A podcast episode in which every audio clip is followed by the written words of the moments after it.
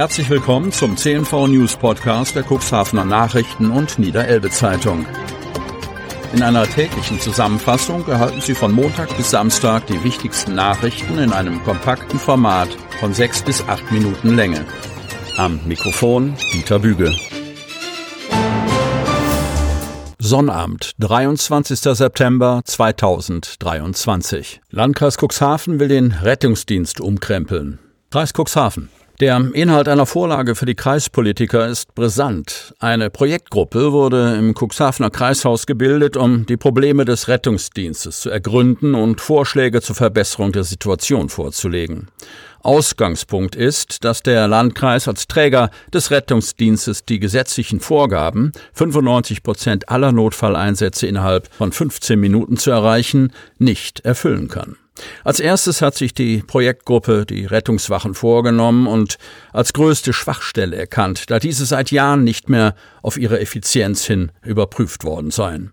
Zudem wurde festgestellt, dass es Schwachstellen in der Versorgungsstruktur gibt. Nach und nach müssten alle Rettungswachen auf einen angemessenen Qualitätsstandard gebracht werden. Einer der Gründe, warum der Rettungsdienst die vorgeschriebene Erreichbarkeit innerhalb von 15 Minuten nicht schafft, liegt in der Steigerung der Einsatzzahlen um rund 8,2 Prozent seit 2018. Eines der Probleme im Rettungsdienst ist es aber auch, dass RTW des Landkreises zunehmend Einsätze im Stadtgebiet Cuxhavens fahren müssten. Zudem dauere es oft sehr lange, bis die RTW einen Patienten in einem Krankenhaus unterbringen können.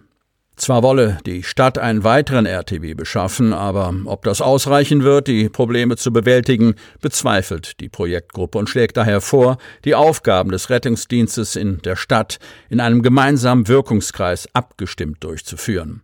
Eine Reaktion der Stadt dazu steht noch aus. Gleiches gilt für die Stadt Bremerhaven, wo punktuell ein ähnlich stärkeres Hilfeaufkommen verzeichnet wird.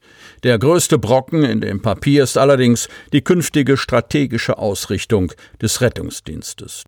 Derzeit, so wird bemängelt, fehle es an einheitlichen Standards. Durch die Beauftragung von Dritten, beispielsweise das DRK, seien die Lenkungsmöglichkeiten für die öffentliche Daseinsvorsorge eingeschränkt. Die Rettungsdienstlandschaft sei heterogen. Hinzu komme der Fachkräftemangel, der bereits dazu geführt haben soll, dass der Rettungsdienst aufgrund von Personalmangel nur eingeschränkt einsatzfähig gewesen sein oder zeitweilig ganz abgemeldet werden musste.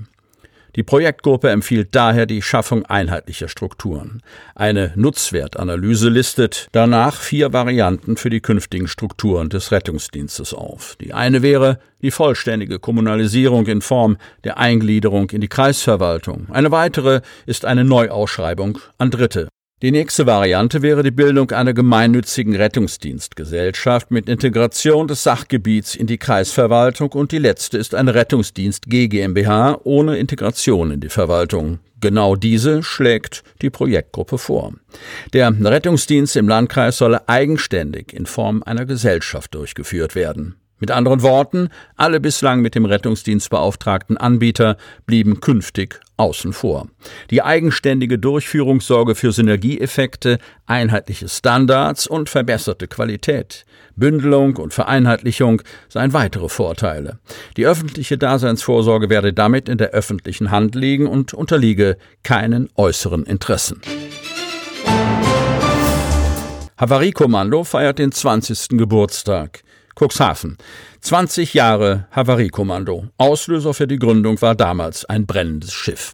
Der Holzfrachter Pallas lief 1998 infolge eines Brandes bei Amrum auf Grund, tonnenweise Treibstoffe traten aus und mehr als 15.000 Seevögel verendeten. Unklare Zuständigkeiten und ein unkoordinierter Einsatz befeuerten die Katastrophe damals. Eine Konsequenz, warum das Havariekommando als gemeinsame Einrichtung des Bundes und der Küstenländer ins Leben gerufen wurde. Im Januar 2003 nahm es seinen Dienst auf. Inzwischen arbeiten dort knapp 50 Beschäftigte.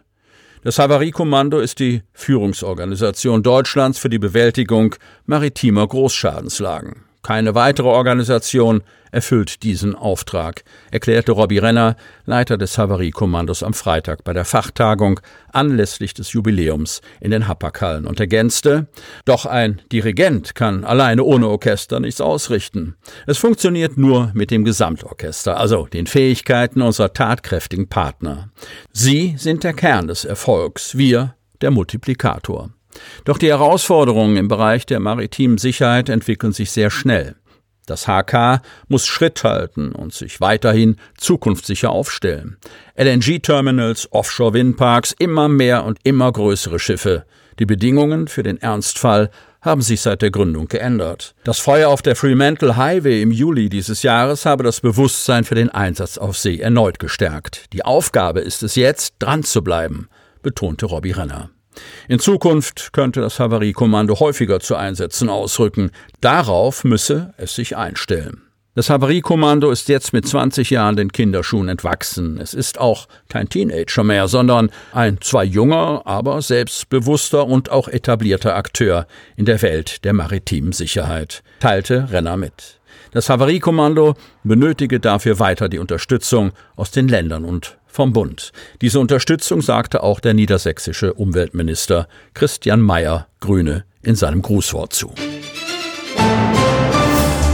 Schlechte Nachrichten für die Badbetreiber. Kreis Cuxhaven. Das schlechte Wetter im Sommer sorgte nicht nur dafür, dass sämtliche Veranstaltungen ins Wasser fielen, auch die Freibäder in Stadt und Kreis Cuxhaven litten unter den Folgen des Dauerregens. Dieser wirkte sich vor allem auf die Besucherzahlen aus.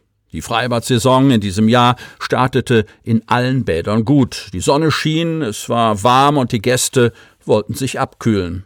Als allerdings die Hauptsaison, die Sommerferien begann, ging es für die Freibäder in der Region bergab. Die Besucherzahlen des Ockstädter Freibads, des Waldfreibads Salenburg, des Hallen- und Freibads in der Wingst und des Freibads Steinmahne sind im Vergleich zum vergangenen Jahr drastisch gesunken. Das Freibad Steinmahne verzeichnete einen Gästeverlust von 20 Prozent, wie Katharina Ziersch, Pressesprecherin der Nordsee Halbert Cuxhaven GmbH von der Kurverwaltung, berichtet. Das Waldfreibad Salenburg hingegen musste einen noch größeren Verlust in Kauf nehmen. Hier liegen die Besucherzahlen 40 Prozent unter denen von 2022. Der Vorstand des Fördervereins des Ockstädter Freibads zählte 2022 rund 12.000 Gäste. In diesem Jahr waren es nur 9500. Das Freibad in der Wings legte einen besonders guten Start hin. Am 9. Juli hatte es 1000 Besucher gezählt. Doch in der Gesamtbetrachtung ist die Anzahl der Badegäste auch hier gesunken, wie Frank Thielebeule, Samtgemeindebürgermeister Landhadeln, bekannt gibt. Es waren insgesamt 2600 Gäste weniger als im Vorjahr. Doch dass es bei schlechtem Wetter die Alternative gab, das Hallenbad zu besuchen, hat sich vorteilhaft ausgewirkt, ist sich Thielebeule sicher. Das Freibad Steinmane hatte den Vorteil der Frühschwimmer. Die Frühschwimmer sind immer sehr hart gesotten und kommen bei jeder Wetterlage, erzählt Ziersch. Außerdem verlängerte das Freibad seine Saison bis zum 10. September und lieferte dadurch noch einmal gute Gästezahlen. Sie hörten den Podcast der CNV Medien. Redaktionsleitung Ulrich Rode. Produktion Win Marketing, Agentur für Podcast-Produktionen.